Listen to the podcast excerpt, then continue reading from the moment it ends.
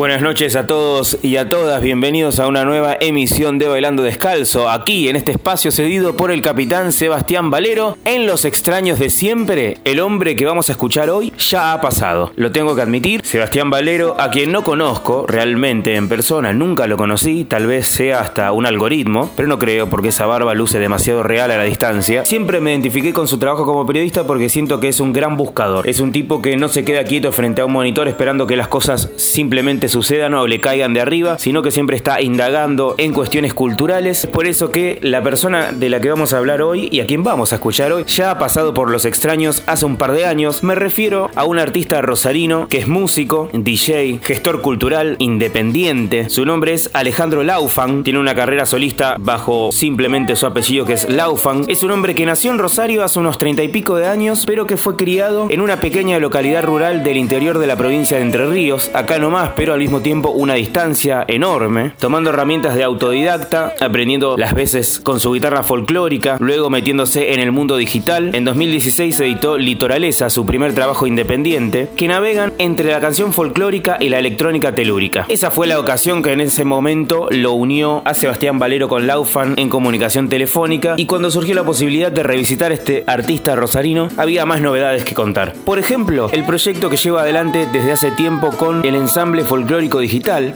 que es un proyecto que ha sido curado en un primer momento Villa Diamante desde Capital Federal, un combo de talentos musicales que indagan en los sonidos de raíz y la nueva electrónica. En esa mixtura toman los caminos de la chacarera, la chamarrita, el canto de caja y lo mezclan con la música urbana y nuevas tendencias electrónicas que están sucediendo. El ensamble folclórico digital está conformado por músicos y productores de varias regiones del país, como por ejemplo Laufan, que es rosarino, Rumbo Tumba, que es de Campana, CH Respira, que bueno, es de Neuquén, también un poco representa Córdoba, Barda de Buenos Aires y obviamente Villa Diamante que también es de aquellos pagos. Desde hace un par de años, cada presentación del ensamble folclórico digital se realiza en fechas propias, pero también en festivales que tienen que ver con la combinación de la música electrónica de nueva tendencia, como puede ser el Mutec y otros ámbitos y otros ámbitos de vanguardia musical. A continuación lo vamos a escuchar a Laufan contando cómo surge el nuevo proyecto del ensamble, cómo se indaga en la canción de raíz, en la música popular argentina desde un abordaje que no tenga tanto que ver con la guitarra u otro instrumento tradicional, sino más bien desde el teclado de una notebook y otras curiosidades sobre este proyecto que desde hace un tiempo ocupa la agenda de sus integrantes, porque si bien nunca terminó de despegar de alguna manera masiva, sí genera una buena vibra dentro de lo que tiene que ver con el circuito de música de vanguardia. El ensamble folclórico digital nace de la propuesta de Villa Diamante, que es un DJ y fundador de de CISEC Records eh, de armar un, Dream Team o algo así de, artistas que, le interesaban y que en ese momento estábamos eh, cruzando un poco la música de raíz folclórica con, la música electrónica o elementos electrónicos. Bueno, a partir de esa convocatoria empezamos a, a juntarnos, a experimentar, a probar cosas, a estudiar también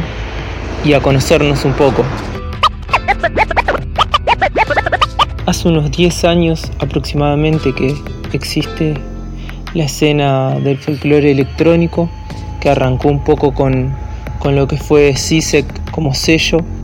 es puntal, con artistas como, como Chancha Vía Circuito, El Remolón, Tremor,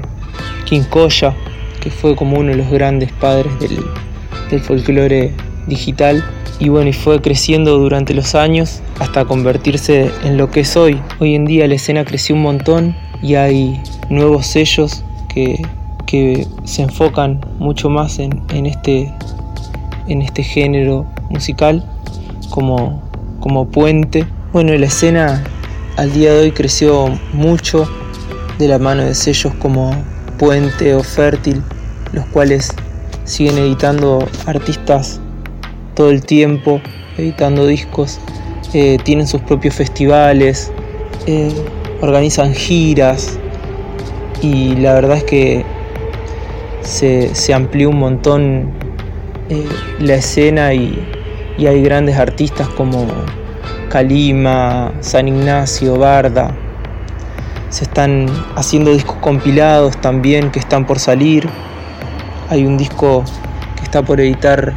Puente, curado por Puente, por el sello Puente, en el cual eh, participamos muchos de los de los artistas que, que, formamos parte de esta, de esta escena. Y otro disco homenaje a Leda Valladares, pronto a salir, el cual también cuenta con, con muchos artistas de la, de la escena del folclore digital. Bueno, la producción de música folclórica eh, partiendo de herramientas digitales es bastante variada. Eh, el encargado en el caso del ensamble de la producción de, de beats un poco soy yo, entonces a veces parto de un sample, un loop de bombo, de algún disco de Mercedes Sosa puede ser, o Domingo Cura, o de algún artista que venga directamente del folclore. A veces partimos de loops que, que se generan en el ensayo o a veces también directamente desde el, desde el Ableton Live, que es el programa que, que uso para producir. Una vez que tenemos el beat, eh, lo llevamos al ensayo y empezamos a, a explorar con, con diferentes timbres como puede ser el charango, la guitarra, el contrabajo, las voces. A veces también el, proceso de producción es al revés y quizás caigo con una canción que compuse con, la guitarra o sale algo del ensayo con charango o con voces, alguna melodía. El ensamble folclórico digital a veces tiene temas que nacen del beat de samples y, y otras veces temas que nacen desde la composición más clásica y en donde las herramientas digitales se ensamblan. Esta idea de, electrónica orgánica, la idea de abordar la composición musical desde una computadora portátil una computadora es un poco entender la computadora como un, como un instrumento más, así como uno aprende la técnica para tocar guitarra o, el bombo o el charango, también se entiende la computadora como un instrumento, el cual, bueno, hay que conocerlo, hay que aprender su técnica y, el cual tiene unas, unas posibilidades enormes a nivel tímbrico, a nivel rítmico. Entonces, bueno, es un poco interiorizarse en ese, en ese lenguaje. El folclore eh, es el que representa siempre el paisaje, tiene esa, esa cualidad de, de, pintar un poco por medio de sonidos